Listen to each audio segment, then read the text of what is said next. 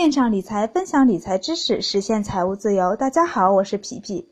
关于家庭及个人的保险规划，我们已经说了四期了，不知道大家对保险理解怎么样了？那今天呢，我们就来综合的看一下。皮皮，医疗保险我有，商业保险还有没有必要去买啊？我的感觉是，重大疾病还是有必要的。一般确诊以后呢，先拿钱，医保呢是拿发票报销，而且医保呢报销也是有限额的。那有的保险销售人员呢会说这款保险有多么多的合适，快停售了。那其实呢这只是一个销售的手段而已。那即使停售了，过段时间又重新改个名字开始销售而已。那所以一定不要被忽悠，自己要有想法，合不合适自己说的才算。那保险公司的保险呢一般都会设几个集中销售的保险，比如前段时间比较火的万能险等。皮皮说了这么多期的保险，我在考虑是买消费型的保险呢，还是终身型的保险？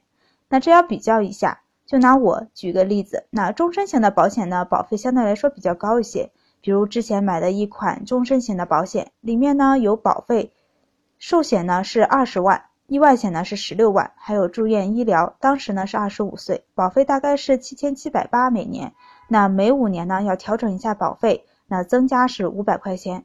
现在看来呢是不怎么合算的，性价比是比较低的。我现在呢这款消费型的保险呢，每年的缴费是两千八，保额意外和寿险呢都是一百万。虽然只有二十年，但性价比还是比较高的。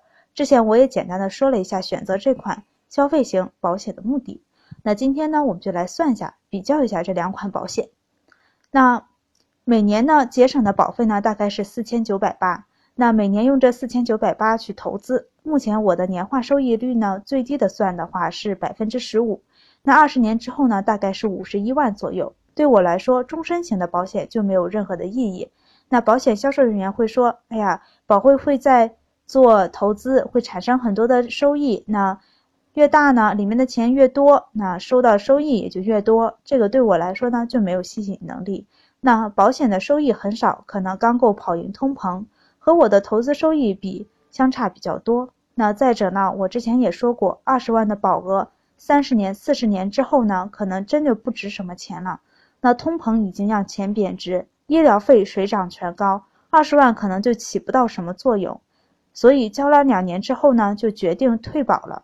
虽然损失了一点保费，长期来看，不合算的东西就要及时喊停，别越损失越多。买什么样的保险，还要看自己的投资能力。对于投资，我会在后面进行分享，分享我的一些经验教训，还有投资的思维和投资的方法，以及目前都投资了什么，都是怎么做的，那会讲的很详细。如果只是告诉大家方法，还是有很多人有问题，不会操作。归根结底呢，就是思想没有转变。我也会说一些投资的思想，有些呢是会举例说明，用数据说话。那欢迎大家关注我的微信公众号“皮皮爱理爱财”。非常欢迎交流讨论，交流投资思想、投资方法，讨论我们未知的领域。投资的路上呢，我不希望独来独往，希望有更多志同道合的朋友一起成长。那关于保险呢，我也说的差不多了。那可能有些地方我说的不够清楚，或者您用更好的方法，都可以相互讨论交流。我希望大家多交流，这样才有不一样的想法。家庭及个人的理财规划呢，还有一期是养老规划和教育金规划，这两个呢我会放在一起说，以后就开始说投资理财的事情。那今天呢我们就分享到这儿，下期见。千种人千种观点，欢迎大家留言讨论。以上只是个人谬论哦。